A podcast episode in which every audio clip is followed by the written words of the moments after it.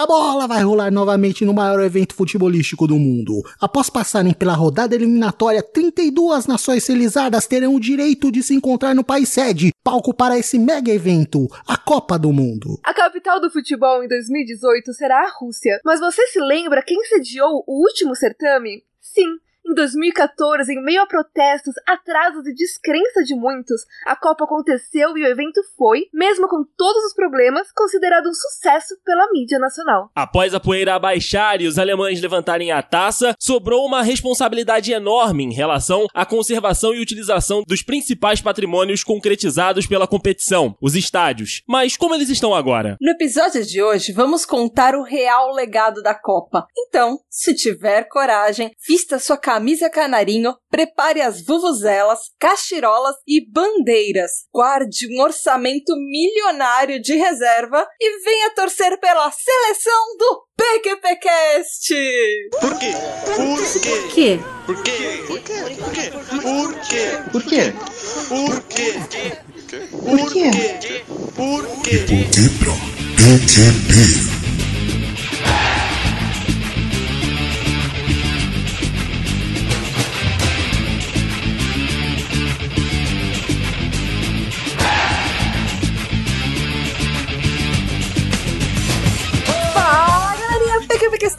Começando mais um De Porquê pra PQP, o podcast que explica os plot twists da vida real. Eu sou a Tata Finoto. Eu sou Natália Matos. Eu sou o Andrei Matos. E eu sou o Júlio Júnior para transmitir muita emoção para você nessa Uhul, semana. aí sim, agora eu gostei. E a bola vai rolar nesse espetáculo do PQPcast, meu ouvinte! Nós trouxemos uma seleção de astros para você! Com vocês está o nosso convidado, Andrei Matos! Ele que é da seleção do Dudcast, jornalista esportivo, segunda graduação em marketing, apresentador do Jornal Panorama, primeira edição na Rede TV Petrópolis, apresentador do quadro esportivo do programa Manhã 10 da Rede TV Petrópolis. Senhor. E youtuber do Papo com o Dedei, Dedei! sou eu. Jogando com a 10 dessa camisa aqui. E narrando os jogos aí de vez em quando também, né? pra pegar aí o espírito da coisa. Verdade. Mas estamos aqui mais uma vez pra fazer parte desse time maravilhoso, dessa seleção, como já foi dito aqui do PQPcast. É sempre uma honra. Muito obrigado pelo convite. Eu já acabei de descartar a opção de narradora de futebol nesse momento. Posso falar que eu não Fantástico. acredito que a gente tá fazendo um episódio sobre futebol? Eu posso falar que o Andrei não acredita que a gente tá fazendo episódio sobre futebol porque ele quase me zoou sobre isso. Você vai falar sobre futebol? O quanto eu odeio É, futebol? tipo, sério? Talvez o que a gente menos vai falar nesse episódio vai ser sobre futebol, infelizmente, né? Amém. A De Copa fato. tá se aproximando aí, mas a gente tem uma grande questão que ainda não foi respondida e que ainda causa grandes controvérsias e cada vez maiores investigações e um monte de coisa que só as melhores séries de política e de é, su- é, como que é aquele negócio de reviravoltas, plot twists, né? Aliás, a gente fala sobre plot twists, né? A gente, aqui a gente fala, Julião. Tem tudo a ver com o programa, então. É isso É. aí. Então, se você quer ouvir um episódio sobre futebol que vai falar sobre tudo, menos futebol, fica com a gente. E bola na rede, garotinho!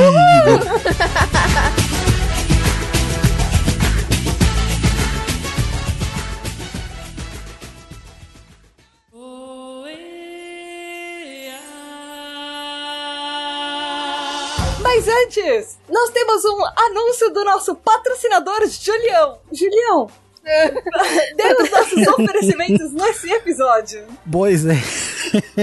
o oferecimento de disclaimer do PQPcast pra você, meu caro amigo. Enfim.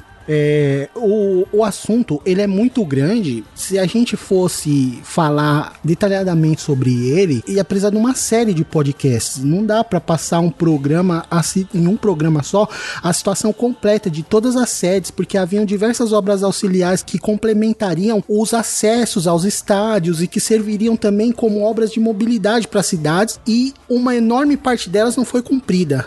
E a gente pode citar alguns casos, a gente vai citar aqui no programa alguns casos mas a gente não vai dar exatamente informações sobre isso. O que foi do entorno do estádio a gente vai mencionar em alguns casos, mas não é obrigatório em todos, tá? Uma outra coisa é que a gente teve muita dificuldade para achar informações simples dos estádios. Por exemplo, uma coisa que eu não achei é quantas partidas cada estádio sediou no ano passado. Não consigo saber, entendeu? Procurei e não achei. Pode ser que eu tenha feito um trabalho ruim de pesquisa, não sei. Provável, pode ser também. Não, é complicado de achar mesmo, Júlio. É, eu ia Pois jogar é, a pergunta isso é pro uma coisa especialista, mas se o especialista fala que ele é complicado, lava as minhas mãos. Pois é, então dado os dois disclaimers aí, é isso aí, pessoal. Vamos falar sobre a situação dos estádios e é isso aí.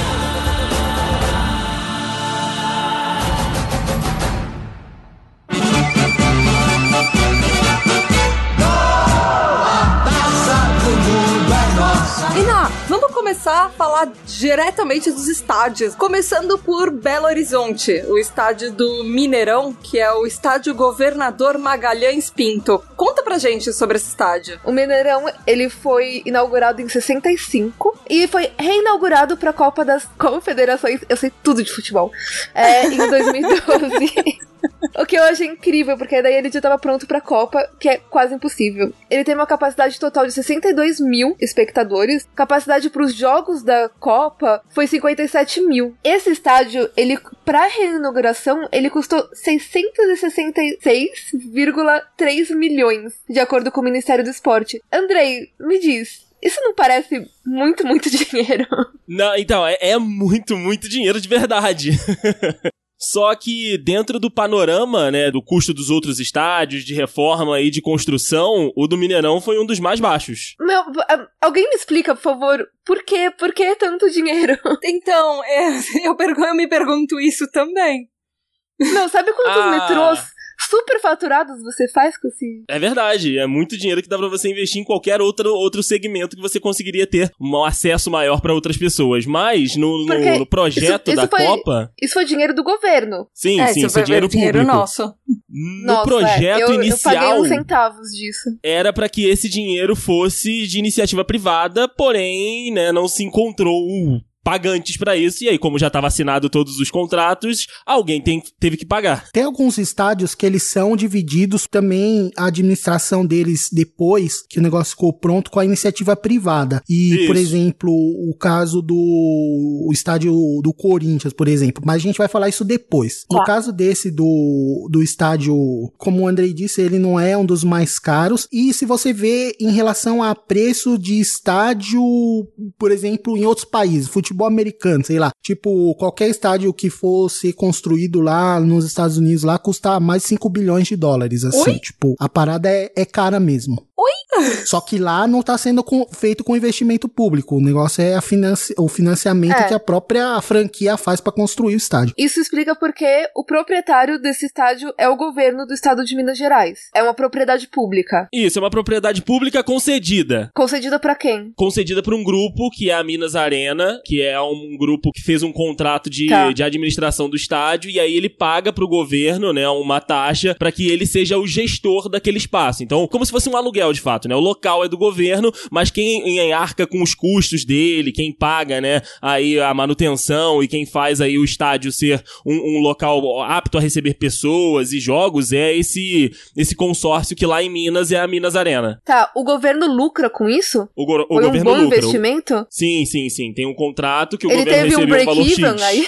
Acredito que não, ainda não, porque é, é progressivo, sabe? Com- Conforme a, a, a Minas Arena vai recebendo dinheiro de, de eventos e de jogos, né? Vai repassando dentro do contrato pro governo. Então, assim, é um contrato longo, se eu não me engano, esse da Minas Arena com, com o governo de Minas. Então, assim, acho que dentro desse espaço aí foi calculado para que o, a- a- o investimento né, nessa administração privada se pague o custo do estádio. Mas demora, vai- é um contrato longo aí de, de aluguel e também que pode ter ajustes no meio dele. Eu vou te dizer que a maioria dos empresários, se você me falar que vai demorar mais de cinco anos pra ter um retorno de, de break-even, a pessoa ia achar que é um péssimo negócio. É, Com certeza, com certeza. Mas é que dinheiro no mundo do futebol, dependendo do, do, dos times e dependendo dos espaços, ele demora, mas ele chega até. E não, às vezes a gente não sabe como, mas ele chega. E assim, dentro do nosso panorama aqui, esse esquema de funcionalidade, né? Esse esquema de aluguel com o governo, de uma empresa privada gerindo o estádio, o Mineirão é, eu acho que, o caso mais bem sucedido, né? Dentro dessa história toda. Porque conseguiu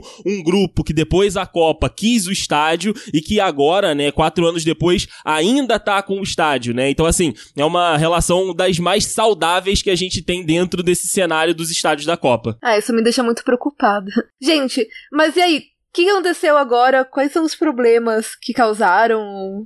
Bom, é, lucro ainda não deu, né? No caso do Mineirão, né, os principais problemas ali dessa história da Copa do Mundo foi realmente de acessibilidade pro entorno, né? De ruas, avenidas, modernização de aeroportos, que foi que o Júlio falou lá em cima que a gente não vai entrar muito. Dentro da questão do estádio, já tem uma separação muito grande lá em Minas, né? É bem é, é separado, né? Cruzeiro e Atlético são os maiores clubes do, do estado. E aí o Cruzeiro ganhou a, a concorrência, vamos botar entre aspas, de jogar como mandante, né, no, no Mineirão a maioria dos seus jogos. O que fez com que o Atlético procurasse outros caminhos. O Atlético, eh, junto com o América, entrou em parceria para jogar no, no estádio Independência. E aí o Cruzeiro ficou com o Mineirão, mas às vezes eles já acabam dividindo em algumas situações. Mas realmente a, o principal problema, né, da parte da Copa em Minas Gerais foram as outras obras, né, que não foram entregues. Muitas delas ainda não entregues até hoje, né, porque tivemos problemas Nossa. aí na licitação, tivemos mudança de governo governo no meio do caminho. Então, assim, realmente ainda tem muita coisa que não saiu do papel, não na questão do estádio em si, mas na questão estrutural e de transporte, de modernização de aeroportos, enfim, essa parte mais lá tipo, que ficou para trás. Para as pessoas mas... chegarem. A...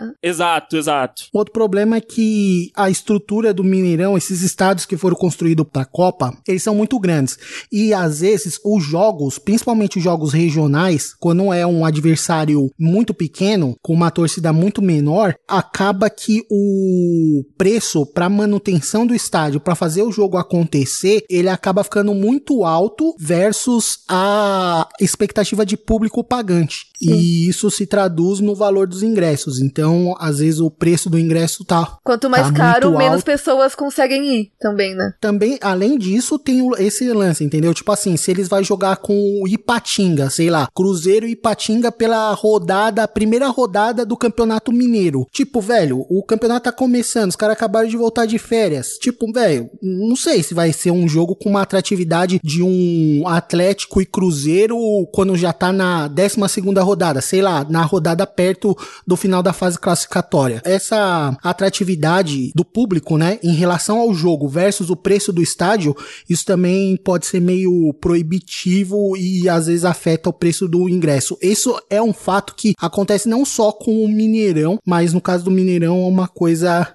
bem é, notada. Por exemplo, ó, tem um, um exemplo aqui. Um clube mandando jogo no Mineirão. Se o jogo fosse para um público de expectativa de pagantes de 20 mil torcedores, o valor da manutenção da arena seria de 190 mil reais. E para um público de 60 mil, que é três vezes o público de 20 mil, ele custa 250 mil, que é tipo um valor que não, não escalonou três vezes entendeu? Que nem o uhum. número de pagantes. Então o custo do estádio acaba sendo menor quando o jogo é maior, entendeu? Só que quantos jogos o Mineirão lotou? 60 mil. Não sei. Esse também, né? Tipo, quase não tem uma informação decente pra gente poder avaliar se foi um bom investimento para o público. Não, não foi, ponto. Essa é a minha opinião para todos eles. Foi um mês de evento, menos do que isso, e nós estamos com um rombo que a gente está sentindo quatro horas depois. Então, não, não foi. Enfim. é a minha resposta para tudo nesse episódio. O próximo estádio que a gente vai falar me dá muito mais medo até da gente começar a conversar que se, é bem lá no ninho das cascavéis, em Brasília. o Estádio Nacional de Brasília, Mané Garrincha. O apelido é Mané Garrincha. Parabéns, Brasília. A inauguração foi em 74 e ele foi reinaugurado em 2013. Também parabéns antes da Copa. Não foi um dia antes da Copa, que nem brasileiro gosta de fazer. A capacidade dele é de 72 mil espectadores. E pros jogos da Copa foram 68. Gente, por que, que a capacidade pro jogo da Copa é menor do que o, a capacidade total? Por segurança, na, a FIFA ela determina né, um, um percentual do estádio para ser usado e outro percentual para ter de escape, sabe? Então, assim, é por segurança, Ah. eles não liberam o valor total do estádio para estar ocupado. O custo tem que estar errado. 1,4 bilhão, de Então. acordo com o Ministério do Esporte. Até tá, Natália, Bilhão. mas é pra mais. Até tá, mas Gente! você tá sendo otimista. Pelo amor de Deus! Na verdade, não tá errado, porque o que, que acontece? Esses dados, eles são da época da inauguração do estádio. Dentro desse período entre 2014 e 2018, as Teve dívidas fazer mais. aumentaram, né? Exatamente. Tanto de financiamento, quanto valores que não estavam previstos dentro daquele valor divulgado pelo Ministério do Esporte, também pode ter surgido. Mas fala pra gente quanto tá agora aí o valor do custo desse estádio aí, André. É, então, o estádio custou 2 bi. Fechou em 2 bi aí o, o custo total da construção barra renovação do, do Mané Garrincha. Aonde? É, uma diferencinha de 600 milhões só, pô. Não é nada. Tá Não, bom, é- tá bom. É mais do que o dobro do outro estádio. Por que custou tanto? Porque tá em Brasília. Também. Tipo, Mas pra onde a- foi esse dinheiro todo? Olha, então, 900 milhões foram superfaturados. não, não é sério, isso, isso até é um dado. Mas enfim, isso a gente vai falar um pouquinho mais pra frente, tipo, daqui a pouco.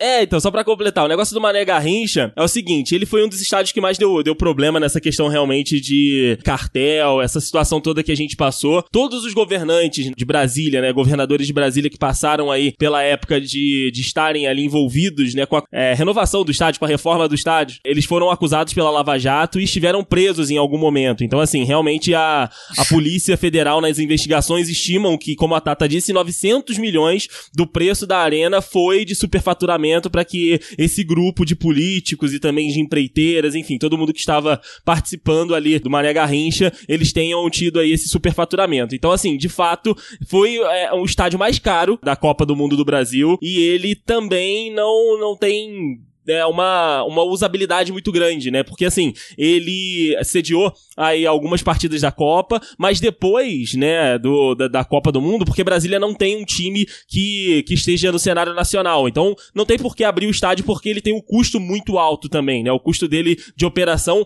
é de 700 mil reais. Então, assim, é, é- é difícil você mandar uma partida por lá. Então, o que que fez o governo de Brasília? O que que fez o, go- o governo que administra o estádio? Demoliu, Não, é, podia, não. construiu uma moradia pra pessoas, ou tipo, alguma coisa que realmente vai ser útil pro, pro público e devolveu os 900 milhões pro governo. Ainda não, ainda Quase, não. Ele quase. faz o Tá seguinte. muito perto, Natália, mas não.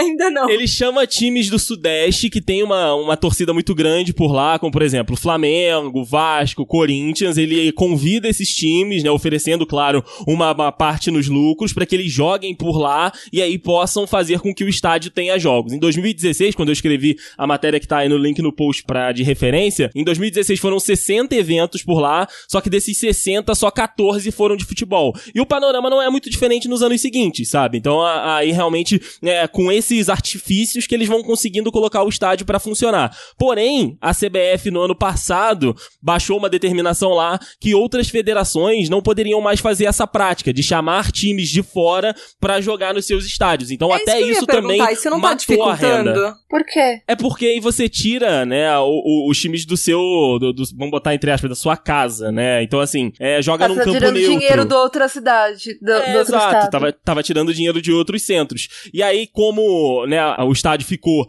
realmente refém dessa decisão, ficou aí sem mais essa possibilidade, o governo de Brasília, em 2015 para 2016, mudou aí algumas secretarias para dentro do estádio. Então, na época, a Secretaria de Economia, Desenvolvimento Humano, Esporte e Lazer despachavam de lá a atividade pública para que o estádio pudesse ter algum tipo de uso, né? Não ficasse completamente fechado para tudo. É, uma coisa que eu achei um dado interessante, não é um dado otimista, mas é um dado interessante, tipo, interessante do tipo, hahaha, que merda, é que ele dá um prejuízo anual de mais de 6,4 milhões. Então, gente, coloca pra baixo. É mais barato colocar pra baixo. É, mas o problema Do é que- o custo da obra que, que vai ser manter. depois, né? E é assim, segundo o governo, colocar essas secretarias que o Day falou era uma forma de reduzir os gastos com aluguel de imóvel. Só o, gasto de aluguel era mais de 10 milhões. Eles tentaram tapar o sol com a peneira. Um fato recente sobre esse estádio é que, por exemplo, teve há pouco mais de um mês atrás um evento da Caixa que alugou o estádio para poder fazer uma convenção de é, funcionários, gerência tal, fizeram dentro do estádio lá um, um,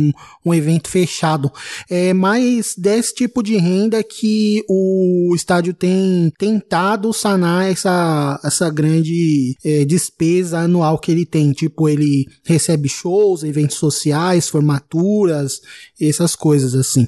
Jogos têm recebido poucos, até porque o futebol da Meu, região formatura. lá de Brasília É, é pouco atrativo, né, pro público a esse nível aí, porque também tem um custo caro de ingresso, né? Um estádio grande tem um custo de manutenção alto.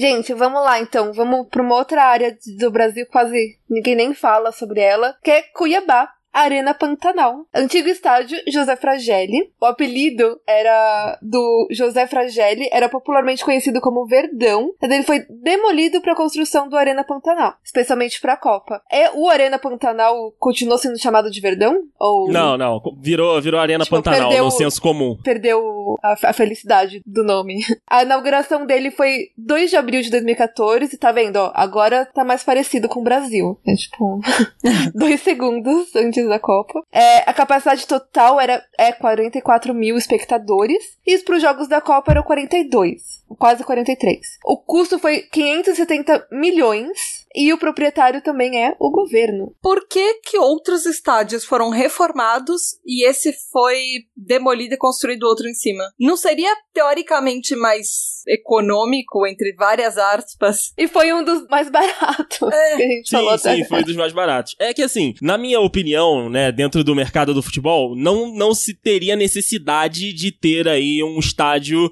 não, não se deveria ter uma sede né, no, no centro, no, no meio do Brasil. Enfim, não é excluindo em, em nada, é mesmo por questões de logística e tal. Mas já que eles decidiram fazer por lá, também poderia ser essa reforma. Só que a época, o que eles falaram foi o seguinte, que a estrutura do antigo estádio que estava ali, é, eles não tinham a certeza de que uma reforma poderia ser o melhor, o melhor caminho. Talvez é, não, não se a estrutura que estava por lá era muito antiquada para os padrões da FIFA, né? E a gente tem que falar aqui que a época se ficou muito famoso, né? Aquele arenas padrão FIFA. Então, assim, dentro do contrato de realizar uma Copa do Mundo, a FIFA faz diversas especificações. Então, tipo, quando você vai lendo uma cada um em relação aos estádios, se constatou que uma reforma não entraria no padrão. Então, eles demoliram o estádio que estava por lá e construíram um na mesma, na, na mesma localização para cumprir aí o livro de regras da FIFA. E os problemas, gente? Qual foram os problemas da Arena Pantanal? O principal problema, na minha opinião, é a própria Arena Pantanal ela existir, né? Como eu disse.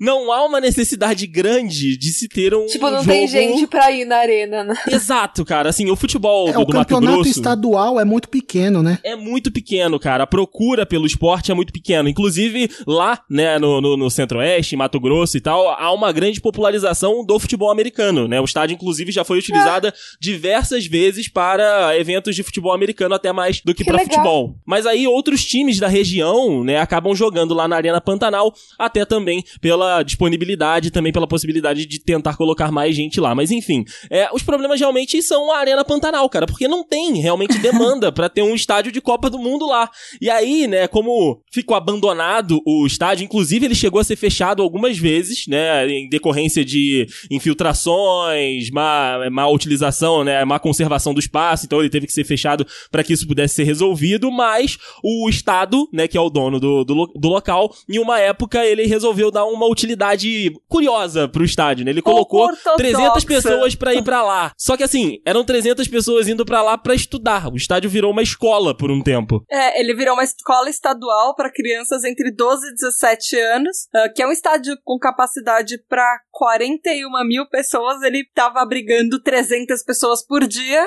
Para essa finalidade, mas também para tentar contornar os problemas que algumas obras nem foram é, entregues a tempo. Problema de infraestrutura, como o Andrei falou, inclusive, que as cadeiras estavam quebradas, tinha vazamento, tinha rachadura na obra, e ele ficou às moscas, e aí eles usavam para outros eventos, enfim, até virar escola. Outro problema lá de, de Cuiabá, que aí a gente sai até do estádio dessa questão realmente física para ter algum esporte lá, o principal também foi as obras de acesso e de entorno, né? Uhum, Uma da, das sim. principais promessas, né, para Mato Grosso, para Cuiabá, foi o VLT, né, que é o veículo leve sobre trilhos, que só Que saiu quase igual. completo no Rio, né? Mas no, no resto do país não saiu direito, né? Em quase nenhuma capital. E aí essa obra que consumiu já 1,6 bilhão de reais, tá parada desde 2014 e só foram entregues 6 quilômetros de trilho, né? E assim, de um total de 26 Parabéns, planejado. Brasil. É, e assim, lembra que você falou, Ana, que esse foi entregue em cima da hora? Aham. Pra você ter uma noção de quanto em cima da hora ele foi entregue, eles estavam correndo tanto pra terminar as obras que um operário, em junho de 2014, assim, no sufoco da Copa, quase começando a Copa, um operário morreu por uma descarga elétrica na fase final de construção do estádio. Ai, senhor. É, é o Brasil, né? Uma observação sobre também o lance da dificuldade do estádio, de sediar partidas e tal,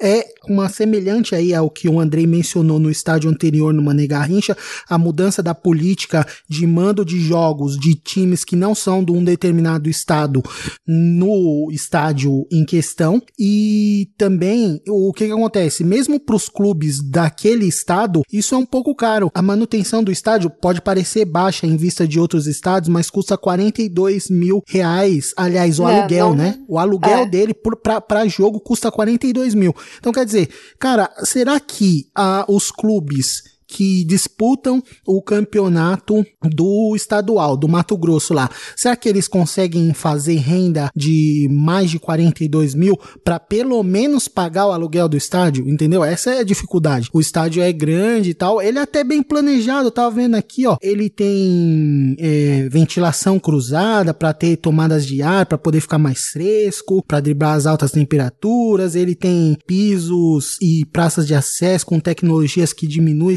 sensação térmica, mas acabou tudo isso sendo jogado no lixo porque não tem manutenção, entendeu? A, a coisa, um- uma, uma estrutura tão grande, ela também exige uma grande manutenção para poder continuar durando, né? Infelizmente, isso É, não, tá Foi um grande desperdício de dinheiro, anyway, Sim. De qualquer forma. Então, uma coisa que eu me pergunto muito é justamente esse padrão FIFA, sabe? Qual é a necessidade dele? Porque, ai, precisa ser um grande evento pra todo mundo e não sei o que lá, mas no fim, eles acabam obrigando, tá certo que ninguém se obri- obrigou um país a virar a sede da Copa. As pessoas escolhem isso por livre espontânea vontade, teoricamente. Mas eu acho que, tipo, esse padrão FIFA, ele acaba obrigando um, um país que às vezes nem tem tantas condições de manter isso, entrar num padrão que ele fica inviável de pagar depois. O Brasil escolheu porque ia ser uma excelente fonte de corrupção e desvio de verba, né? Foi por isso que a gente sediou a Copa. A gente vai falar mais sobre a história de grandes eventos recente mais pra frente no programa. Então vamos lá, vamos falar de Curitiba. Estádio Joaquim Américo Guimarães. Vou falar que eu adoro a cidade de Curitiba. Vou ficar muito triste de ouvir sobre corrupção de lá.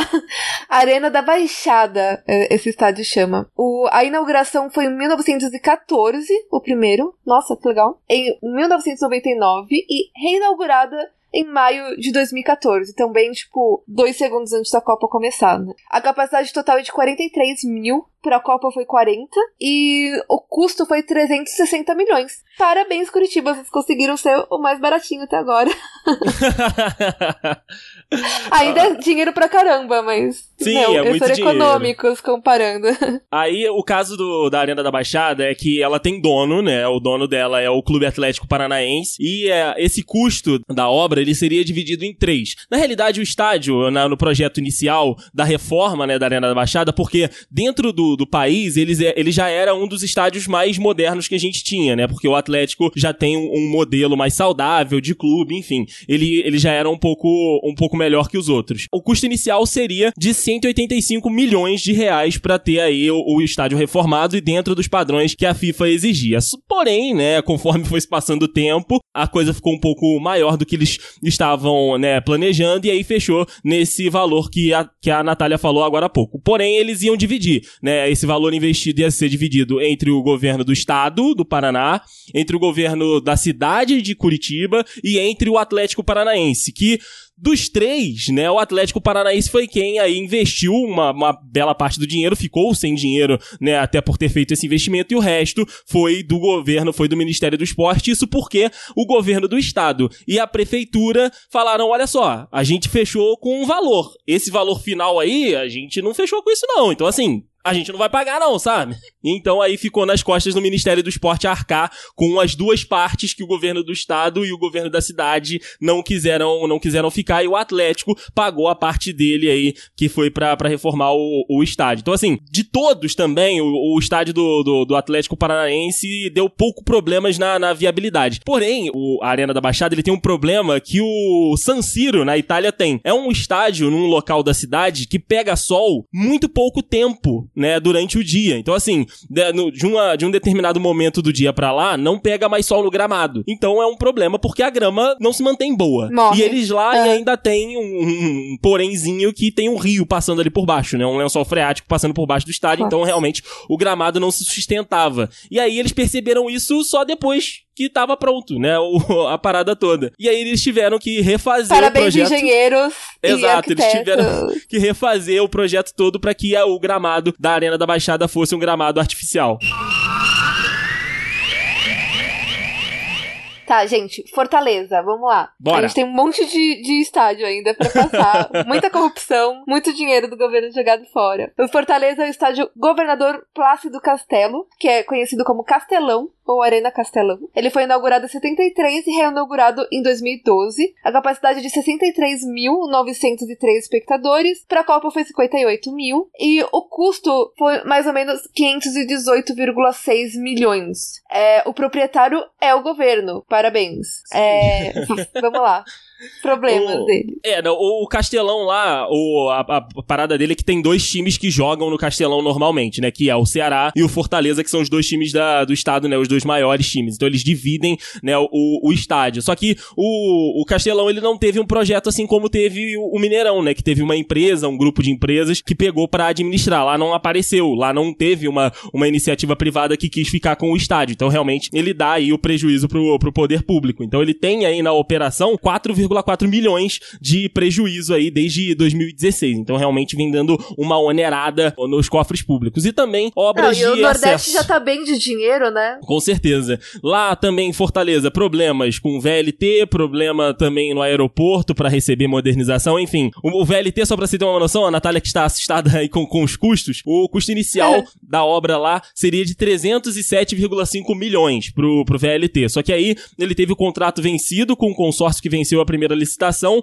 Desde então, eles tentaram cinco licitações, só que ninguém conseguiu dar continuidade à obra, que tem aí 75,32% de pronto, né? Então falta só os ajustes finais para que a operação comece a funcionar completa lá. Mas isso era para estar funcionando antes da Copa e agora ainda não tá. Tudo dinheiro do governo. Sim, sim, essa licitação primeiro. Nada privatizado. Por enquanto, nada, nada do, da iniciativa privada. Tem uma outra coisa também, que nesse estádio do Castelão tinha uma comunidade que chama a comunidade dos trilhos, em Fortaleza. Na verdade, o VLT ia passar por ali. E é uma comunidade que atualmente ela vive sobre os escombros das casas demolidas há cinco anos atrás para essas obras. A obra desses trilhos, desse VLT, não foi entregue. As pessoas não receberam, ah, algumas delas não receberam a indenização para mudar e elas estão vivendo pior do que elas já estavam vivendo há cinco anos atrás, porque elas pelo menos tinham uma casa. Agora elas estão vivendo no- nos escombros das casas, porque, enfim, a obra não foi totalizada.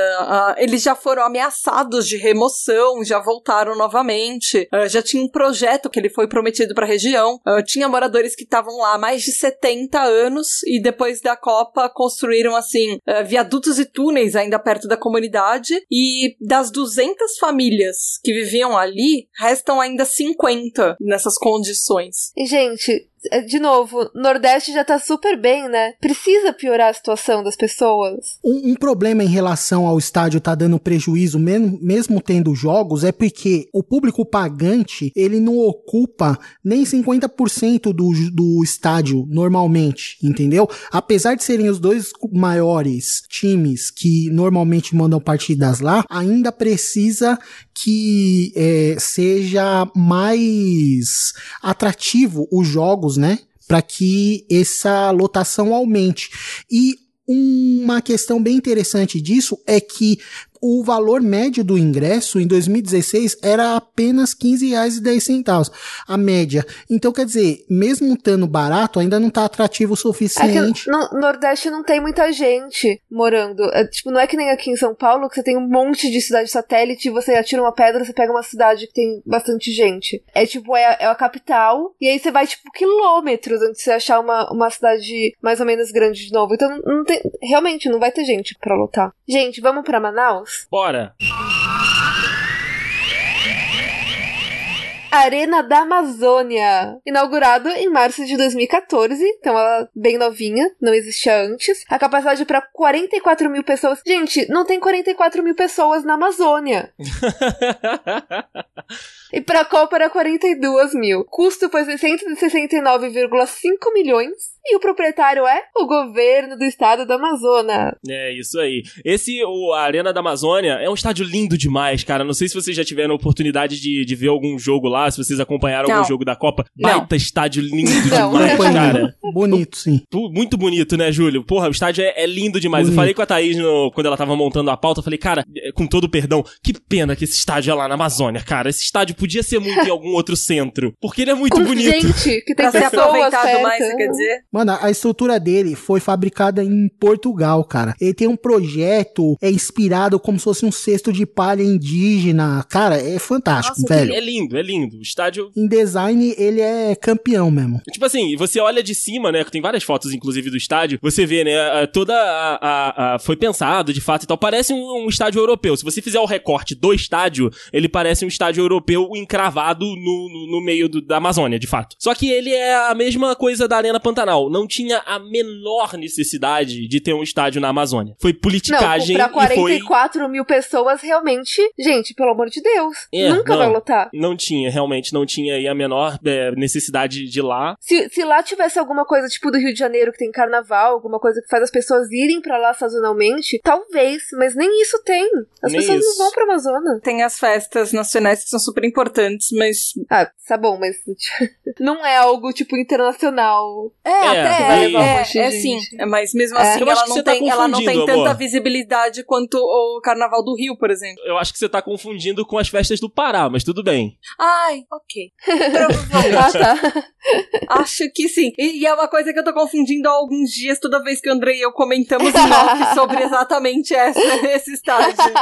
Por isso que ele sabia que você tava Gente da. Amazônia e do Pará, me desculpem. Sério, mesmo. A movimentação dele, mesma coisa de Brasília e também, né, do Pantanal, convidando times do Sudeste pra jogar por lá, porque, né, tem torcida desses times por todo o Brasil, Vasco, Flamengo, Corinthians, todo mundo jogou por lá. Ele sediou algumas partidas de futebol da Olimpíada e também... E não pode mais. E não E pode, não mais. pode mais É. agora. Porque Exato. a CBF está só ajudando o legado da Copa. Porque a gente nem gastou dinheiro suficiente com um monte de coisa pra não usar nunca mais depois. Coloca pra baixo. É, coloca pra baixo. E a seleção brasileira também jogou alguns amistosos por lá, também já tivemos amistosos da- das seleções de base, seleção feminina também já jogaram por lá. Custo mensal dele de manutenção, né, do governo do estado do Amazonas é de 500 mil reais por mês, com o estádiozinho bonitão lá, parado à toa, as moscas, poderia muito ser muito mais próximo da gente, pra gente poder ir nesse estádio lindo. Tá bom, gente. Natal, Arena das Dunas. Outro estádio lindo demais. Construído no local do antigo estádio João Machado, o Machadão. Agora ele é só a Arena das Dunas. A inauguração foi em 22 de janeiro de 2014. Tem capacidade para 42 eh, mil pessoas. E para os Jogos da Copa foi 42 mil também, aparentemente. O custo foi 400 milhões, então um dos mais baixos, né? E Uhum. o proprietário é o governo do estado do Rio Grande do Norte com concessão pro OAS Arenas. É isso aí, que é assim como a Minas Arena, né? Quem administra ali o estádio, a UAS Arena, né? Então a Arena das Dunas aí tem o mesmo problema, né? Ele tem até times tradicionais no cenário do, do futebol, como a América de Natal, né? Tem também aí o, o ABC, mas aí o ABC tem aí o seu, seu próprio estádio. Enfim, ele convida os times do Sudeste, convidava, né, para jogar por lá e também para fazer a movimentação do estádio. Agora ele convida, né, os, os times da própria região, né, do próprio estado para fazer os jogos maiores por lá, como por exemplo exemplo, como um time desses briga na Copa do Brasil, que é uma competição nacional, e aí um time grande vai jogar por lá, eles jogam o jogo pro, pra Arena das Dunas, para poder dar uma movimentada, para poder também ter aí é, movimentação de jogo. Mas também tem muito evento por lá, evento fechado, shows, enfim, os, esses estádios acabam sendo movimentados assim. E o entorno também, acesso, BRT, que né, é diferente, é um sistema de ônibus que também foi implantado aqui no Rio de Janeiro, acabou sendo prometido e não entregue para a Copa de 2014. Um problema desse estádio é que o que, que acontece? Ele tem prejuízo porque os clubes que normalmente jogam lá, eles têm capacidade de arrecadação menor, porque tem que fazer ingressos a preços menores também. Sim. E aí, por causa disso, os jogos, por exemplo, um América do Rio Grande do Norte e Vitória, o custo do cobrado pela organização lá do estádio foi de 16 mil né? Já num jogo entre Flamengo e Fluminense em 2016, o custo foi de 142 mil. Então, quer dizer, é, é uma receita muito incerta, entendeu? Tipo, para os clubes locais, como eles têm que cobrar menos, por causa também do poder aquisitivo menor das pessoas, para atrair mais público, tentar encher o estádio, eles acabam é, dando até um certo prejuízo na hora da operação do estádio. E aí talvez os caras só ganhem dinheiro mesmo nos jogos grandes, que recebem um pouco mais, e aí esse balanço que não fica sustenta, né? É, não desequilibrado, sustenta. entendeu? É, uma curiosidade é que esse é um outro estádio muito bonito, né? Sim. Com uma fachada, cobertura, assim, é um dos estádios, assim, é, destaque em relação ao design do, da estrutura. Essa questão né, do design, Júlio, foi justamente por causa dos ventos da região. Então, o, o projeto pensou realmente que, tipo, se eles fizessem uma barreira de vento ali com uma parede do estádio, eles é, alterariam o ecossistema da região. Então, a, o design do estádio sendo moldado, né, como se fosse realmente uma onda, né, uma duna, é ju justamente por causa do, do, do, ambiente onde o estádio foi construído. Ele é bem bonito, bem bonito Caramba, de verdade. que legal. É legal como eles pensam nesses conceitos, né? Ah, esses caras foram muito mais, tipo, fizeram muito mais o trabalho deles que o caras de Curitiba. Esses caras Sim. fizeram muito mais o trabalho deles do que o cara que deu o nome de Leleco Fuleco. Mas tudo bem. Oh, na verdade, quem deu o nome de Fuleco foi o povo. Eu sei, mas, enfim, mas assim, o, né? Enfim. O lance, o lance do, do problema todo é que o quê? Esses estádios são muito bem planejados, são estádios bonitos, eles têm estrutura boa, têm é, normalmente acesso para deficiente, eles cobriam várias necessidades que na época da Copa foram utilizadas, mas que eh, depois da Copa eles se transformam em problemas porque eles não conseguem se manter por causa dos clubes, né? O principal problema é esse, que a gente tá vendo em todos até agora. É isso. Ou na maioria deles. O outro problema que a gente viu foi o superfaturamento, mas pelo menos parece que não aconteceu tanto nos outros, né? Foi mais Brasília. Agora a gente vai para Porto Alegre, no estádio José Pinheiro Borda, que é o Beira Rio, ou Gigante da Beira Rio. A inauguração foi em 69 e reinaugurado em 2014, a dois segundos da Copa também. A capacidade total é de 50 mil, para espectadores 48 mil. O custo dele foi de 330 milhões também pechincho, e o proprietário é o Esporte Clube Internacional. Isso aí, mais um caso igual o do, do, do Paraná, né, que o clube dividiu aí a conta com o governo federal, com o governo da cidade, entregou o estádio também, é muito bonito o estádio do Internacional, inclusive ele tem um, o, o design dele por fora, né, ele tem uns detalhes ali de fibra, de vidro com um outro tecido lá, pô, é muito bonito o estádio quando ele fica iluminado todo de vermelho, e ele tem a possibilidade de outras cores, então quando o Brasil joga por lá ele fica verde e amarelo, enfim, O estádio em si não é muito problema. O problema, mais lá na capital gaúcha, são as obras de entorno, né? Aeroporto, como a gente já disse, tiveram mais obras de infraestrutura viária que também não foram entregues, e o principal foi de corredores de ônibus, né? O BRT, que foi criado aí para as obras, né? De 13 obras, né, que foram planejadas para a Copa, nove ainda estão em andamento, ainda estão, né, nesse processo de, de desenvolvimento, e quatro nunca nem começaram. Então, assim, quatro anos depois a gente já vai ter a obra da Rússia e a gente não teve a finalização da, das obras. Um outro problema que, na verdade, é um problema menor, mas que pode ser considerado um problema, é que eles têm poucos eventos complementares, como shows, para fechar a receita do estádio, né? Ele depende muito de jogos só, para poder pagar suas contas e tal. Então, isso poderia ser visto como um problema, entre aspas. Isso aí. Aí, gente, Recife, Itaipava, Arena Pernambuco, que é Arena Pernambuco ou Arena Timbu. Foi inaugurada em 2013. A capacidade dela é de 46 mil pessoas. A Copa deixou para 44 mil. E o custo foi 532 milhões. Também, proprietário, parabéns governo do estado de Pernambuco. Adivinha se eles não estão perdendo dinheiro com essa claro, joia na mão claro. deles? Assim, a Arena Pernambuco, assim como a Arena de Salvador, que a gente vai falar daqui a pouco, a, o grupo Petrópolis, né, que é Itaipava, comprou o naming rights. Então já deu uma, um retorninho aí desse dinheiro investido pelo governo. Claro que nunca vai chegar no break-even, como a Natália estava perguntando lá no início. Por lá, outra questão de política, né? Porque assim, a, a cidade do Recife tem três grandes times e os três têm os seus estádios, né? Que é o Arruda, o Mundão do Arruda, tem do Náutico, que são os aflitos, e tem a Ilha do Retiro do Esporte.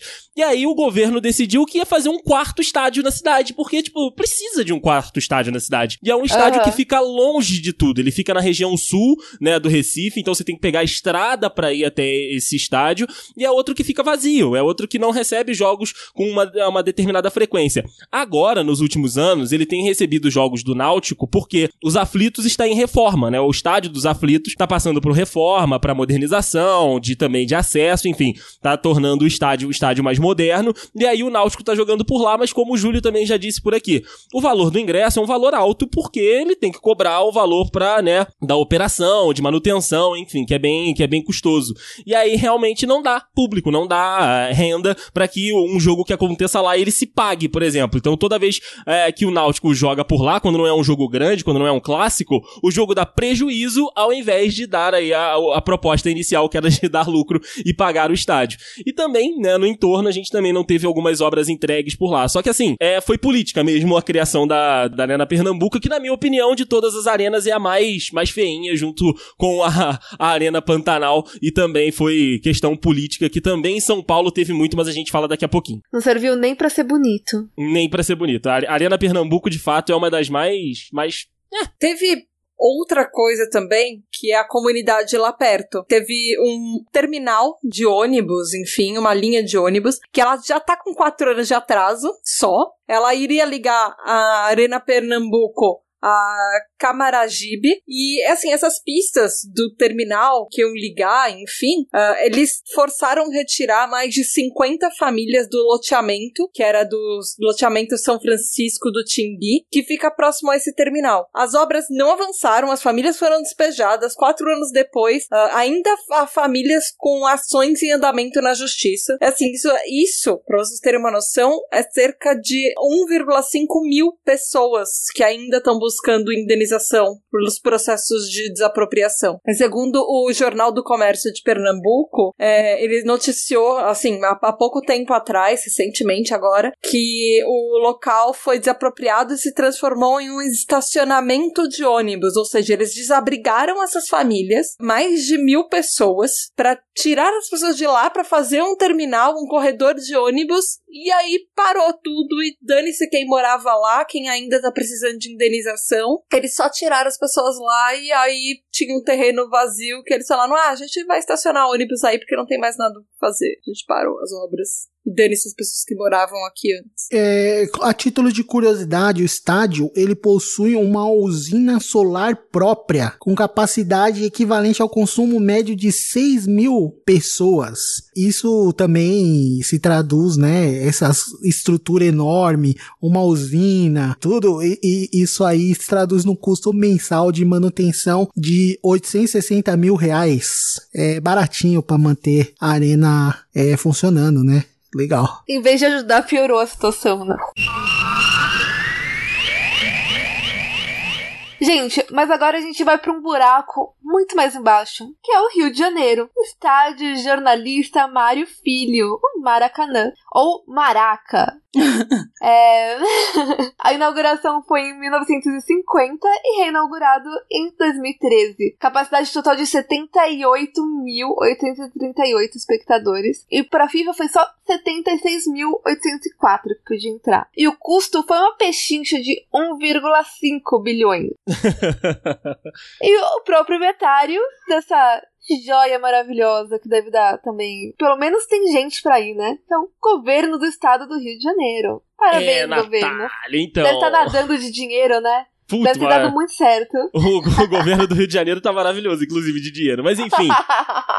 Também, né? Uma Copa e uma Olimpíada. É, exato. De todos os estádios da Copa, né, quando saiu o projeto, quando saíram as cidades e tal, a gente olhava pra aquilo e falava, cara, esse estádio aqui lá no Pantanal, elefante branco, certo. É, o estádio no Amazonas, elefante branco, certo. Enfim, a, a gente já sabia que alguns não teriam utilidade nenhuma depois da Copa. Só que ninguém, ninguém esperava que um dos estádios que mais desse problema depois da Copa e depois da Olimpíada fosse o Maracanã, cara. Porque como a Natália disse, tem gente pra ir, tem time pra jogar, é, tá numa zona de, de muita gente. Então assim, porra, não tem como o Maracanã ser Não, um, é o um Maracanã, né? Eu que não conheço de futebol, conheço o Maracanã. Tipo, é, é realmente tipo uma coisa histórica brasileira. Exato, exato. Porém, o Maracanã foi. Não foi a, a cereja do bolo, mas sabe, sabe aquela parte especial que tipo, a pessoa faz ah, com, com muito carinho, né? O confeito do bolo, enfim, foi o Maracanã. Porque é o seguinte: o, o epicentro da, da corrupção da Lava Jato foi no governo do, do estado do Rio de Janeiro. Então, assim, Sérgio Cabral e a galera dele faturaram muito dinheiro, seja com a Copa, seja com a Olimpíada. E aí o Maracanã, ele foi, né, licitado por uma empresa, né, por um grupo de empresas, na realidade, chamado Maracanã Mais, que seria aí a administradora do, do, do estádio. Só que depois, né, da, da Copa, depois da- das Olimpíadas, é, começou a ter esses problemas, começou a ter essa investigação toda da Lava Jato, se descobrir licitações fraudadas, enfim, tudo isso que a gente está acompanhando aí até hoje. E aí esse grupo de empresas, prejudicado, né, muito por essas investigações e delações dos políticos, falaram, olha só, a gente não tem então mais condição de gerir o estádio, a gente não tem mais condição de ficar com esse projeto aqui. Chegou lá na porta do governo do estádio e falou, olha só, toma que o estádio é, É de vocês.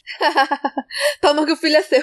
Toma que o governo do estado olhou pra eles e falaram: Cara, olha só, tem um papel aqui no armário que tá dizendo que o estádio é de vocês, sei lá, por 20 anos. Então, assim, é de vocês, problema de vocês, beijo, tchau. Se vira. É, Ah. muito batata exato. quente, né? Comigo não morreu? Exato. Comigo não morreu. E aí ficou nessa, nessa briga de vai e volta, de vai e volta. O panorama é o seguinte: o contrato ainda é, entre aspas, válido, só que as empresas já desistiram, né, de administrar o estádio. Então, os custos, de fato, são aí do, de, de quem vai jogar por lá. Os times que jogam no Maracanã, né, os clubes que dependem pra jogar no Maracanã, uma época tiveram que se virar e jogar em outros lugares, mas agora já está recebendo de novo jogos por lá. Só que a parada é o seguinte: você quer jogar lá no Maracanã? Pô, legal, deixa você jogar lá.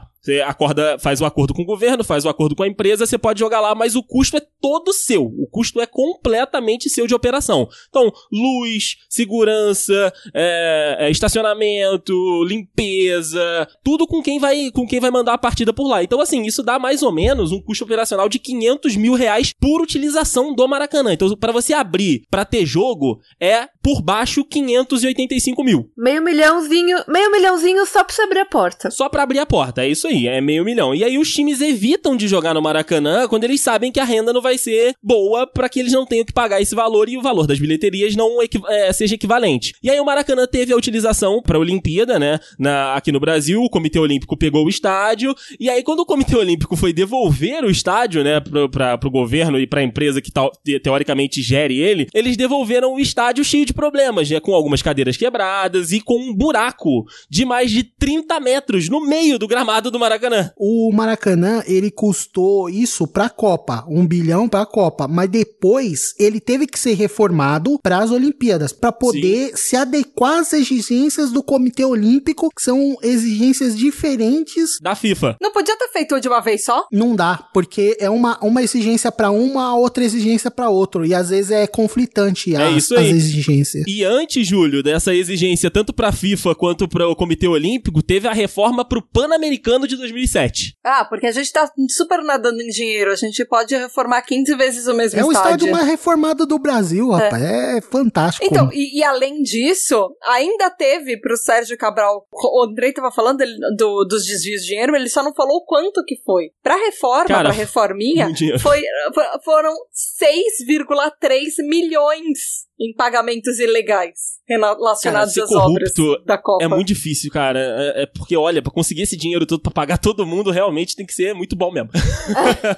Puta, tem que ter um esquema muito fechadinho. Aí, como o Andrei falou, depois que acabou a re- as reformas e acabou os o último evento, eles tinham um schedule lá de coisas que eles tinham que devolver direitinho lá pro Que governo, né? A, a- a organização do COI. E aí, eles não devolveram isso tudo certinho, entendeu? Aí a coisa ficou meio complicada. E depois de um ano, parecia que o negócio tinha passado 10 dentro do estádio. Sim. Que tinha um monte de coisa com problema lá dentro, coisa roubada. Ah, Maracanã pô. chegou a ter a luz cortada, cara. Roubaram TV de LCD, chegaram ao ponto de roubar o pino da mangueira de incêndio que era feito de cobre. E aí roubaram também uma estátua, que era um busto do jornalista Mário Filho, que ele era de cobre também. Sério, o Maracanã, tipo, assustou todo mundo quando a gente percebeu que era um, um dos maiores elefantes brancos da, da herança da Copa. Estruturalmente, no Rio, todas as obras foram entregues. Foi o único, a única capital em que todas as obras planejadas foram entregues, mas nem todas foram entregues 100% de, de, de operação, como por exemplo o VLT. O VLT no Rio funciona, só que agora, né, em 2018, a obra tá em mais ou menos 90% É. de, de operação. Ele não tá full ainda, mas tudo que foi planejado foi entregue pra Copa. É, mas tiveram umas outras,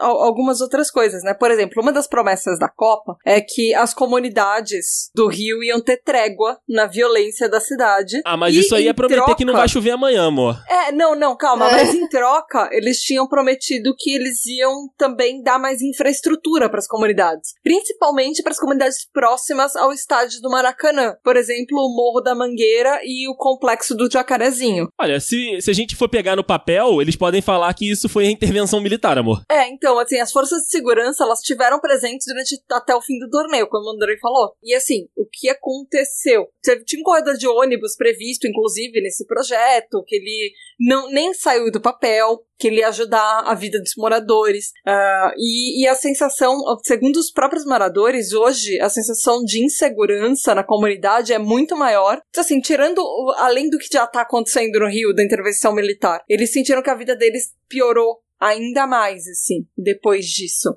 Segundo um articulador, né, de uma ONG, que é a ONG Rio da Paz, que ele, ele, ch- ele chama João Luiz Francisco da Silva, ele fala que além das exigências não serem cumpridas, ah, nem antes, nem durante, nem depois da Copa, as favelas continuam assim, só com promessas de saneamento básico, assim, nem saneamento básico cumpriram, a organização ah, tinham promessas, por exemplo, de mudar totalmente a urbanização, de tirar a favela, de colocar um, uma- um lugar mais arborizado e tudo, e que o quadro é muito pior do que, Sim, que sim, aconteceu antes. E a polícia mesmo do estado tá à própria sorte atualmente. Então, com a deteriorização da polícia, deteriorou, aumentou o tráfico, inclusive, dentro da comunidade. Isso é colaboração do, do Sérgio Cabral, do dinheiro desviado, e também porque o Rio, no ano passado, teve um momento que o Estado decretou falência. O Estado não pagava os seus funcionários. Inclusive a polícia. Exato, inclusive a polícia. E o dinheiro que o Sérgio Cabral roubou, boa parte que foi descoberta e que foi recuperada, foi utilizada pra tentar equilibrar as contas do governo. Então, assim, depois desses grandes eventos, né, seja Copa do Mundo e Olimpíada, o Rio de Janeiro viveu momentos de falência mesmo. O governo não tinha dinheiro para arcar com a sua atividade, não era nem pagar e investir em outras coisas, não tinha dinheiro para pagar os funcionários que trabalhavam para o governo, professor, polícia, funcionário público. O pessoal ficou aí quatro a cinco meses recebendo salário fracionado ou não recebendo porque não tinha dinheiro da onde sair. É, porque tava tudo forrado no, nos bolsos dos caras corruptos. Exatamente. Tem muito também a situação política, né? E como esse estádio ele foi tratado durante muito tempo como uma joia, uma coisa terrível, assim, que vai ser o melhor estádio, não sei o quê. Vários jogos dos clubes, enquanto tava reformando e depois da reforma, quando tava acontecendo a outra reforma que ia ser pra Olimpíada, os clubes tiveram que se virar. Vários deles pegaram e deram reforma em estádios menores deles e tal, ou pegaram e foram mandar jogos no interior, numa arena que tem lá em Volta Redonda e tal. O próprio Flamengo foi e fez lá no ano, acho que não sei se foi em 2016, é, ou 2017 foi lá, fez um, uma reforma num estádio pequeno lá e construiu o Ninho do Urubu lá, um negócio lá, um, um estádio pequenininho, feio pra diabo, mas que manda os jogos pequenos dele lá. Então, quer dizer, tipo, esvaziou também a demanda por jogos. É, o custo do estádio é muito proibitivo, né, meu? Uhum. Não justifica. E aí o clube tem que cobrar caro. E as pessoas não têm poder aquisitivo para ficar indo num jogo de 80 reais arquibancada, sem conto. Tudo bem que a experiência do estádio é bonita. O estádio do Maracanã, quando tá na sua capacidade operacional ok, tudo é funcionando demais, direitinho, é um estádio lindo. É muito bonito. Mas é um custo alto também entendeu? E às vezes o poder aquisitivo das pessoas não é esse na região, no país aí como um todo. Gente, vamos para Salvador? Opa, bora. Taipava Arena Fonte Nova. Salvador é antigo estádio Octávio Mangabeira. O apelido é Arena Fonte Nova ou só Fonte Nova. Ele foi inaugurado pela primeira vez em 51 e reinaugurado em 2013. Ele tem capacidade para 55 mil espectadores e a capacidade dos jogos para a Copa segundo a FIFA, é 48.747. O custo foi 591,7 milhões, uma pechincha, e o proprietário é o governo do estado da Bahia, com para OAS Odebrecht. Isso aí, Nossa, aquele, Odebrecht. aquele grupo é o mesmo grupo da, da Arena Pernambuco, né? E assim, como eu disse lá, o grupo Petrópolis comprou os naming rights. Cara, a Arena Fonte Nova é um estádio muito bonito e ele tem usabilidade, o Bahia joga por lá, tem contrato aí com essa concessão. O custo operacional dele, de todo todos é um dos mais baixos, né? Ali de 180 mil reais. Você vê que a gente começa a ter uma outra noção. Ah, pechincha. Você vê... É, de dinheiro. de dinheiro.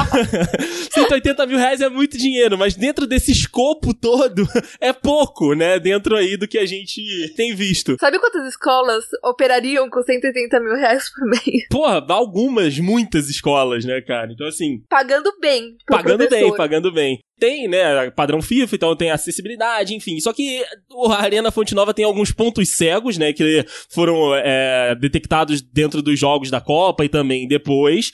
E ele, as obras, né, que foram planejadas para BRT, né, deslocamento e tal, transporte público, chegou a estar tá na lista de obras prometidas para 2014, porém ele foi retirado do plano porque não ficaria pronto a tempo. Então, assim, ao invés de começar a obra e parar ela depois vendo que não ia ter que não ia ter como fazer aquilo, o governo lá de Salvador, o governo da Bahia, falou: "Olha, não vai dar tempo de entregar, não vamos nem começar". Usaram pelo menos a cabeça para não, não, gastar dinheiro à toa. Então assim, deixaram aí é, essa obra fora do, do escopo. Mas realmente, de problema maior mesmo é dentro do estádio que existem pontos que você não consegue enxergar, enxergar o gramado. Porque né, planejamento é tudo. Engenharia, planejamento, arquitetura, pra quê? Como assim? Eu achei que tipo a grama tava ruim.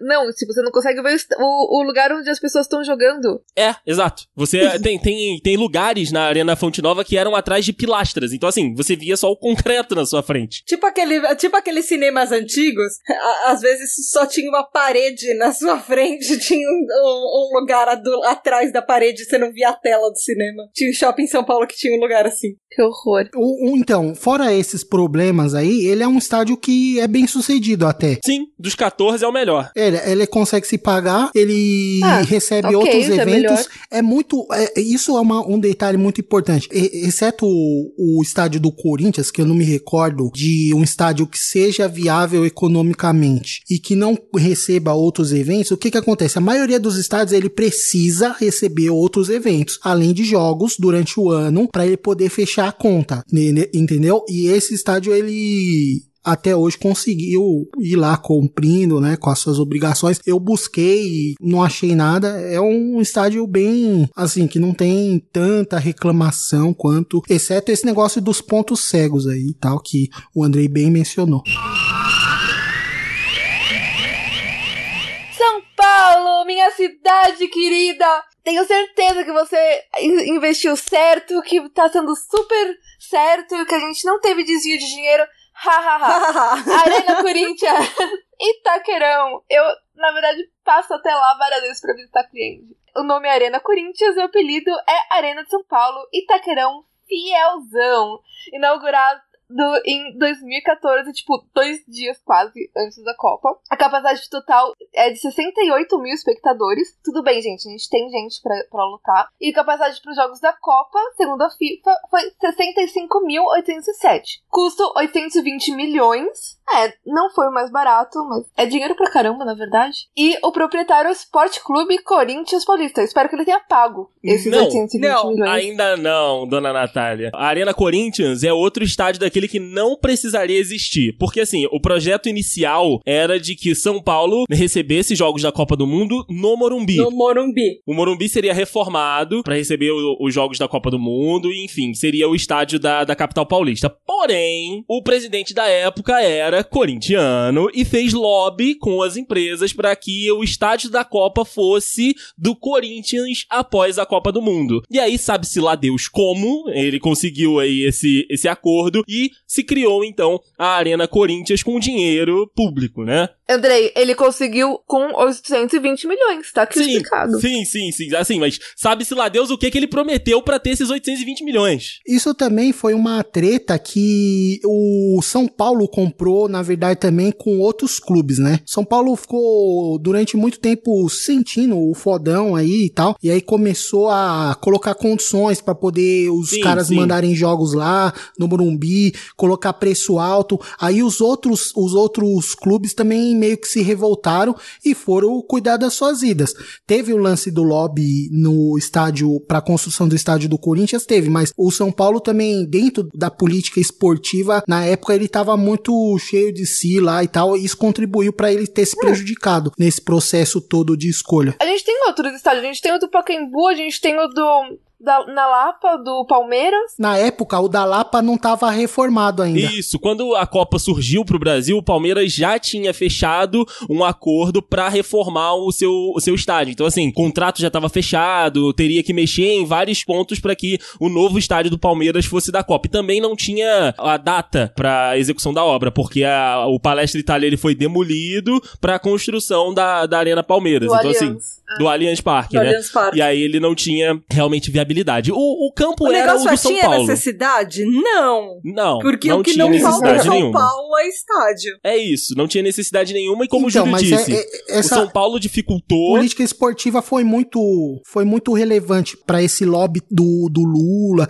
e do André Sanches ter dado certo. Foi Sim. uma época que até hoje em dia o São Paulo é prejudicado. Não, eu não tô falando prejudicado no sentido dos outros clubes prejudicarem São Mas os clubes passaram a usar menos as estruturas do São Paulo. O São Paulo, por exemplo, ele se prejudicou no CT. O CT hoje do, do São Paulo ele piorou muito de qualidade e precisa voltar a ser considerado um dos melhores do país. Nessa fase aí da, da construção da Arena Corinthians, o Corinthians pegou, até com a vinda do Ronaldinho também, ele atraiu muito investimento externo que acabou ajudando também, por exemplo, na construção do melhor CT. O melhor CT hoje em dia, segundo o meu parco conhecimento, o melhor CT daqui de- do estado de São Paulo em relação à estrutura é o do Corinthians, tá ligado? E antes já foi do São Paulo. É que foi foi a grandeza do, do clube que meio que subiu na cabeça da dirigência na época. Mas, gente, 68 mil. Tem muito mais corintiano que isso aqui. Dá pra Tem. lutar, fácil. Dá, Só dá pra lutar fácil. Tem um outro detalhe, Natália, que esse, essa capacidade do estádio, ela de 68 mil, ela era uma capacidade da época da Copa. Depois da Copa, a arena diminuiu de tamanho, porque ela tinha umas arquibancadas móveis, assim, que Sim. foram construídas especialmente para o o projeto se adequar à necessidade da FIFA. Mesmo o planejamento do estádio, ele não era para um estádio de 68 mil. Segundo Ah, ok. consta aqui Ok. nos dados, ele teve a capacidade reduzida para 48 mil lugares depois que cerca de 48 mil depois que acabou a Copa. A gente ainda é bastante. Na Rússia também tem um puxadinho lá que eles fizeram de, de arquibancada provisória, mas isso é prática comum. Em várias outras Copas também já, já rolou pra, pra poder fechar o estádio dentro do chamado padrão FIFA. Só que o, o estádio, né, ele foi entregue pro Corinthians depois com a premissa de pagar, né, esse valor investido pelo governo federal. Só que assim, dentro do planejamento do, do Corinthians, né, que foi assinado,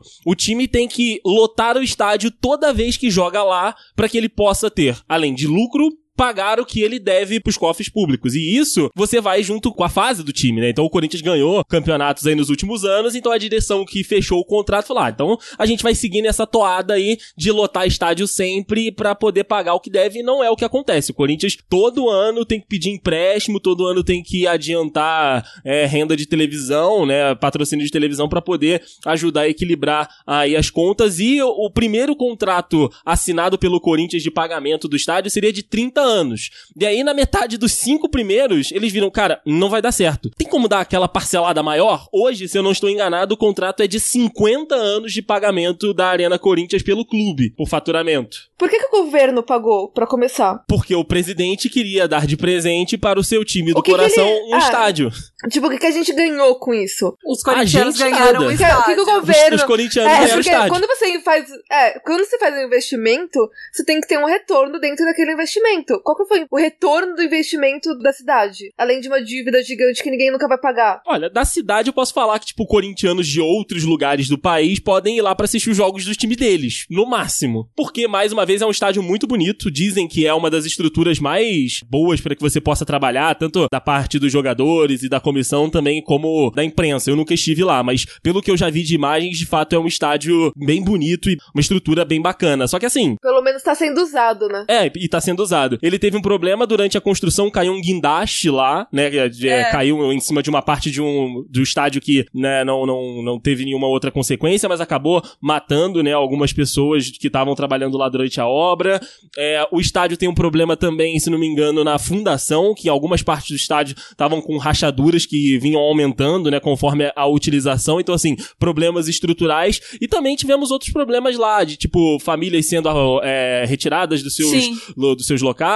121 famílias. Mas o que acontece? Um outro defeito desse estádio é que os acessos a ele, eles só são, alguma parte deles, utilizados quando tem jogo. E aí, quando não tem jogo, eles ficam abandonados. E aí, por exemplo, tinha um. Até passou uma matéria no SPTV aí há uns meses atrás, que tipo, tinha uma parte que tinha um elevador da hora, assim, bonito tal. E esse elevador foi vandalizado. Porque esse elevador, ele dá numa parte onde é como se fosse um terminal provisório, entendeu? Que é pra ser usado como acesso só em dia que tem jogo. E aí, é, na maioria do tempo, ele não é utilizado. Então, esse acesso fica abandonado. E aí, tanto as pessoas que estão como é, desabrigados, né? Mendigos, que na verdade são pessoas que estão sofrendo, e também pessoas que têm más intenções, né? Acabam se utilizando desses espaços de uma forma que não era a que foi planejada. E aí o negócio fica meio vandalizado, bagunçado,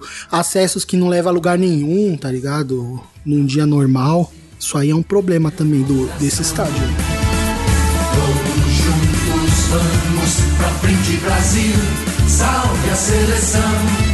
De repente é aquela corrente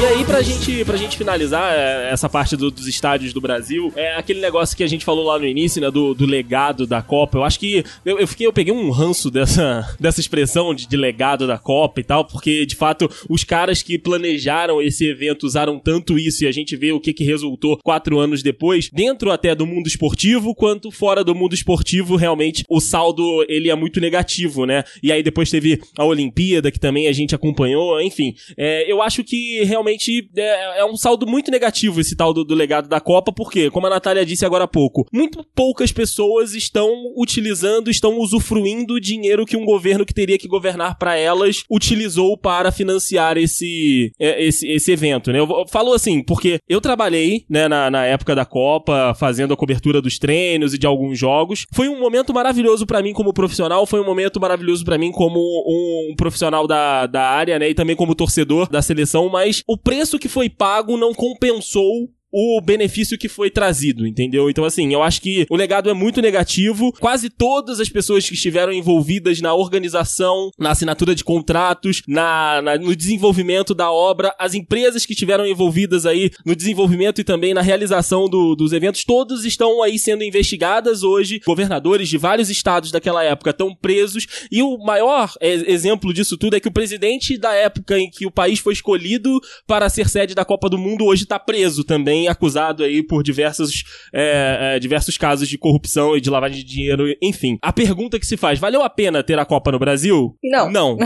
não valeu a pena. E olha que eu, a Thaís sabe, todo mundo que me conhece sabe, eu sou apaixonado por futebol, cara, eu falo disso desde a hora que eu chego no trabalho até a hora que eu vou embora, fico conversando com a galera lá, falo nas, Ele nas minhas redes sociais. comigo sobre isso. Converso com a Thaís sobre isso. E, cara, não valeu a pena ter a Copa por aqui, porque realmente o povo brasileiro brasileiro não aproveitou o momento, né? Teve aquela ilusão da galera animada, porque o povo brasileiro é um povo que sabe se adaptar à situação, né? Sabe aproveitar aquilo que, que tem para aproveitar, mesmo que não seja né, de uma maneira total, mas não valeu a pena. A gente recebeu esse, esse evento, assim como não valeu a pena diversos outros também. A África do Sul teve esse problema e a Rússia vai ter esse problema com certeza, porque se a gente tá reclamando aqui, agora, do legado que a Copa deixou de quatro anos atrás, a Copa da Rússia que vai começar daqui a pouco custou o dobro do que custou do Brasil. Eu ia falar isso, eu ia falar isso. Se a gente tá achando que os nossos estádios são superfaturados, o da Rússia tá muito pior, assim. Uh, segundo os cálculos que a imprensa fez em fevereiro agora desse ano, uh, o custo total das 12 arenas na Rússia é de 19,3 393 bilhões, o que já é o dobro do Brasil. Exato, exato. É, e 10 campos foram construídos e só dois reformados, sabe? E na Rússia a gente teve alguns outros problemas, né, fora do escopo estádio, que foi, por exemplo, denúncia de trabalho escravo, denúncias uhum. aí de utilização indevida de fundos para poder financiar as obras, inclusive todas as obras foram financiadas pelo governo e não se sabe depois o que, que vai ser feito, porque alguns desses estádios construídos não têm clubes para jogar por lá, né? Coisa que aconteceu aqui no Brasil também. Uma coisa, Day, é que assim, ó, poucos não têm clubes, mas a maioria, a maioria tem clube. O problema é que eles são clubes de segunda e terceira divisão. Tem tipo é, então um, um ou dois estádios que tem um, um deles a seleção russa costuma jogar lá, outro é um clube de primeira divisão, mas a grande maioria são times de segunda e terceira divisão. A gente vê que esse negócio de padrão FIFA incomoda também, porque assim, a própria FIFA é uma entidade que é, é, inspira corrupção, né? A gente tem aí o ex-presidente da entidade banido de eventos esportivos, banido do futebol, o secretário-geral também, todos aí suspeitos de, de corrupção, e a próxima Copa, sem ser a da Rússia, a do Catar, ela foi praticamente comprada dentro do, da FIFA, porque é outro escândalo que também está sendo investigado aí de compra de votos de membro do comitê da FIFA na votação da escolha do Qatar como a sede da próxima Copa. Então, assim, é difícil, é bem complicado a gente falar aí desses eventos. Aqui no Brasil a gente viu de perto, mas os futuros e o que tá, os que estão vindo por aí também não estão com um horizonte legal a, a CBF e a FIFA, na hora que o país foi escolhido para a Copa, a FIFA ela se comprometeu a investir um determinado valor para que não só cidades é, que foram sede e estados que foram sede da Copa recebessem investimentos e tivesse um fomento no futebol, quanto estados que não recebem esse investimento, que não normalmente são, se você olhar aqui no mapa, na pauta aqui, é, você vai ver que são estados onde o futebol não é muito forte, não é muito tradicional. Por exemplo, Rondônia, por exemplo, Acre, é, Roraima, Amapá, Mato Grosso do Sul, entendeu? Eles tinham prometido construção de CTs especializados e padronizados com infraestrutura para fomento também do futebol nessas regiões, entendeu? Onde não é tão forte futebol. Porém, é, devido a denúncias que tiveram é, depois da Copa de corrupção e de problemas tal, a FIFA meio que, que ah, não, tá tendo denúncias aí, então vamos ter que dar uma segurada nesse dinheiro para poder não investir, né? Porque não se sabe, né? Quem que participou, o que que tá acontecendo. Aquelas apurações que tiveram que prejudicaram, que prejudicaram não, né? Que é, justamente condenaram o José Maria Marim, né? E agora também o banimento do Marco Polo Del Nero, que inclusive era o presidente do São Paulo, se eu não me engano, na época lá de 2008 e tal. Da Federação Paulista. Federação Paulista, ok. Aí o que que acontece? Esse valor era para ser de 100 milhões e 30 milhões ia para impostos é, de dólares, né? E ia ser investido um valor líquido de 70 milhões divididos igualmente em infraestrutura e projetos. Isso, é, na maioria dos lugares aqui que a gente tem o visual, ele não foi feito nada. Em dois estados só, o terreno local foi adquirido e o centro de treinamento só foi construído no Pará. Então, quer dizer, esse era um legado que a FIFA tinha se comprometido junto com a CBF de dar aos estados, né, condições para desenvolver talentos e para consequentemente ter um futebol mais forte naquele estado. E isso acabou ficando para trás e agora só com as soluções desses problemas que apareceram no caminho, há a possibilidade dessa grana ser é, desbloqueada e aí esses investimentos passarem a ter alguma concretização é, devida, né, e tal. Continuando essa parte que eu fiz um adendo ao lance do legado da Copa e parou de ser falado aí dos problemas que já estão aparecendo na Rússia, isso, é, ao que parece, é um ciclo, meio que esse ciclo está se repetindo e a probabilidade é que ele se repita novamente. O que que acontece? Eu andei pesquisando se havia literatura a respeito desse tipo de é, assunto, né? É, gestão pública versus grandes eventos. E eu achei um livro, na verdade achei uma resenha, porque o livro é em inglês e eu não, eu não tenho também tanta leitura assim para ler um livro extenso de um assunto né, é, específico em inglês, mas eu achei uma resenha de uma universidade é, aqui do Sul, né? A universidade é a Universidade Federal do Rio Grande do Sul, uma resenha sobre essa obra que chama Circus Maximus, foi escrita pelo Andrew Zimbalist, espero que esteja falando certo o nome dele, e esse nome já é bem é, interessante, por quê? Porque o Circus Maximus era uma super arena romana construída no século IV a.C., né? Com capacidade para 250 mil pessoas. Então, o Circus Máximos, ele faz parte de uma obra, de uma infraestrutura que ela é próxima ao Coliseu de Roma e ela faz parte junto com o Palatino. Ele era um lugar que onde tinham corridas de carruagem, das bigas. Seria uma estrutura de entretenimento de, de uma cidade nova romana que eles fizeram, que tinha o Palatino, que tinha o Coliseu, que tinha o Circus Máximos, que era uma grande visão do grande estado romano e tudo que eles fizeram para mostrar toda a grandeza de Roma, do Império. Era um, um coliseu enorme, né? Uma estrutura gigantesca. Essa arena, ela assediava grandes eventos. E esse título do livro, ele é justamente para fazer é, uma analogia com esses dois mega eventos que a gente tem hoje em dia, que são os Jogos Olímpicos e a Copa do Mundo, ok? Ele parte do princípio que, em 1984, nenhum país queria assediar os Jogos Olímpicos. Investigando essa situação, o Andrew ele parte lá do pressuposto que houveram problemas nas organizações nas edições de 68, de 72 e de 76. Foi uma época lá que teve em jogos subsequentes protestos. No de 72 teve problema com a morte de atletas israelenses por terroristas, né, em Munique. E o de 76 foi uma dívida dívida que demorou 30 anos para ser paga num custo de 9,2 vezes superior ao inicialmente orçado. Aí o que que acontece? Os Jogos Olímpicos estavam meio desacreditados. Aí a cidade de Los Angeles pegou, fechou uma negociação favorável com o COI e foi escolhida para ser a cidade sede dos Jogos Olímpicos. E aí as condições negociadas, elas foram ótimas e o marketing também foi bem agressivo, inteligente, resolveu o problema lá. E aí o Comitê Olímpico organizador terminou com um superávit de 215 milhões de dólares. E aí as pessoas começaram a crescer o olho em cima. Caraca, realmente, o negócio traz benefício para a cidade e tal. A coisa realmente tá andando aí, a coisa boa. Aí as coisas começaram a ficar cada vez mais complicadas, né? E o, nível de candidatos também aumentou. E aí com isso foi aumentando também a exigência dos projetos que foram sendo cada vez mais exigentes, mais complexos.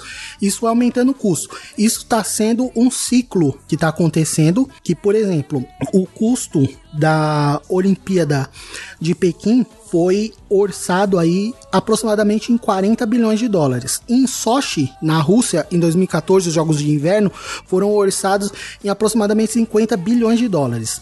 Isso também está acontecendo em relação à Copa do Mundo. O custo na África do Sul foi de aproximadamente 5 bilhões, em 2014 é 15 bilhões, né? E aí agora o, o Andrei aí anteriormente mencionou que o custo da Rússia já superou isso já. E tem gente falando aqui que, na verdade, a obra fala, né? Que o custo previsto para a edição de 2022, que é a do Qatar, né? É de 200 bilhões de dólares. Então, quer Uau. dizer, é um custo exponencial, né? Sim. Aumenta exponencial.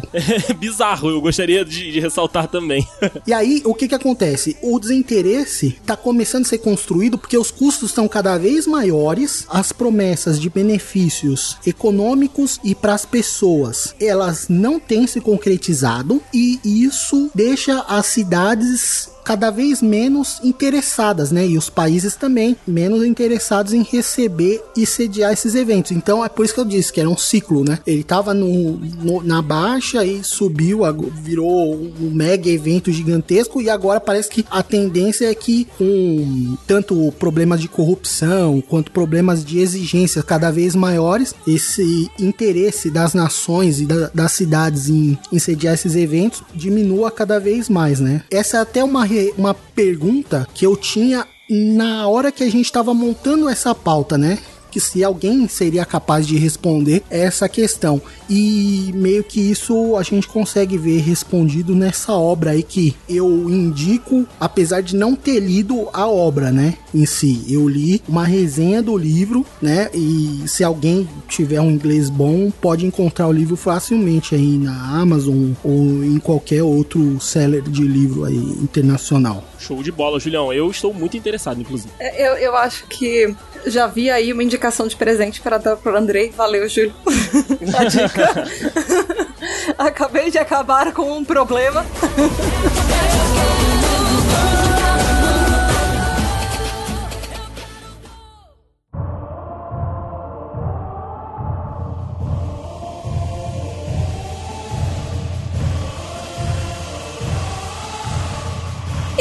isso, meu ouvinte. Se você vai aplicar o padrão FIFA na sua vida e depois ficar com um rombo milionário na sua conta, deixa a gente saber. Como é que faz, Julião? Você envia o um e-mail para pqp.pqpcast.com Ou você vai lá na página de Porquê para PQP no Facebook e fala quais as maiores atrocidades da Copa que você acha que aconteceram. Ou no grupo ouvintes do PQPcast no Facebook e fala se não, se você de repente acha que a Copa super valeu a pena, que foi um mega investimento. Ou o que, que você achou da Copa? O que você estava fazendo durante a Copa? Trabalhando. Faça isso com dados, por favor. Não só com achismo. É, eu, eu, eu, sei que Bom Dia Brasil, Boa Noite Itália, eu estava em Roma nesse momento, no momento da Copa. Então, o que mais, né? Vocês podem ir no Twitter, no arroba underline PQPcast, ou no Instagram, no arroba PQPcast. E deixe pra gente as suas opiniões sobre futebol, estádios, Copa, FIFA, corrupção. Tem um monte de coisa que você pode dar opinião. Fala tudo pra gente. E tem, você sabia que se você for lá no site do pqpcast.com e der like em cada post, uma obra milionária superfaturada vai ser melhorada e o Estado vai conseguir insumos a mais pra pagar a população. Olha aí, que beleza. Então, deem likes aí pra que a gente possa usufruir disso aí, né, galera? Vamos lá. Vamos retornar esse dinheiro pra população que a gente deveria.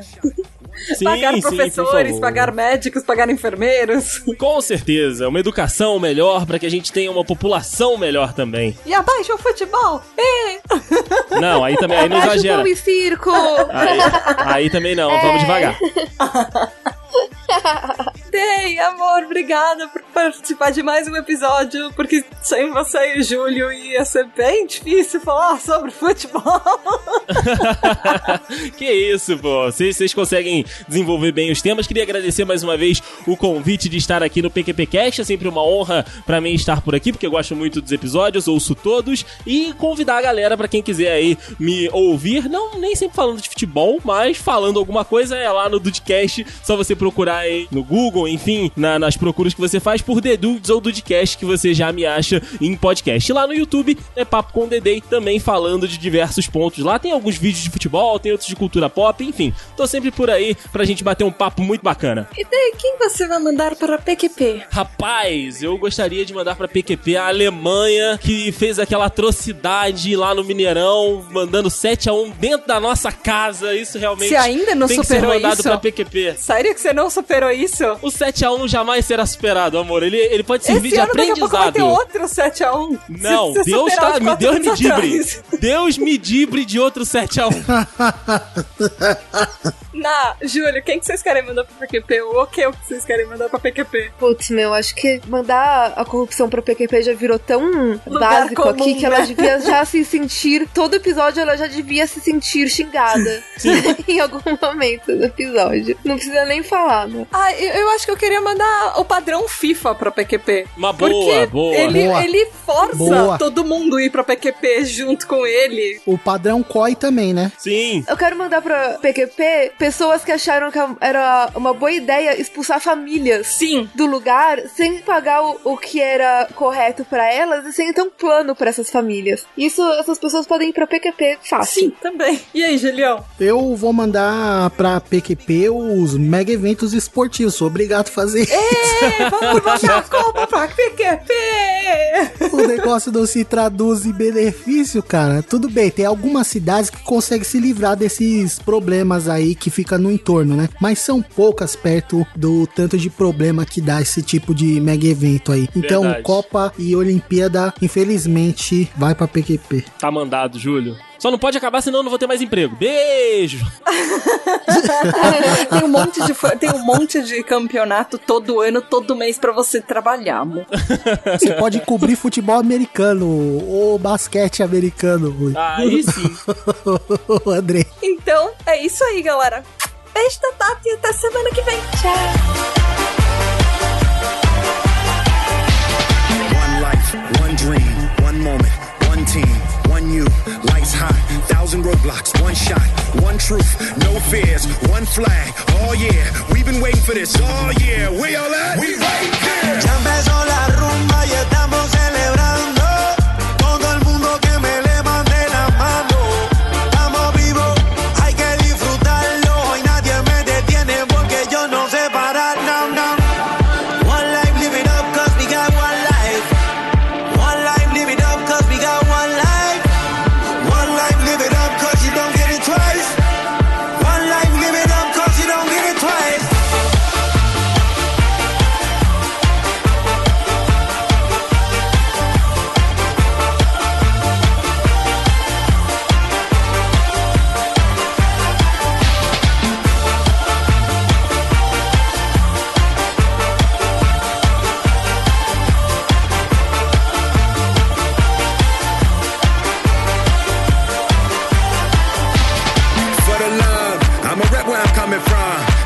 Nation under the sun, elevating their favorite sign when he hit and run. You wanted it, you got it. The whole world is watching, so let's get this poppin'.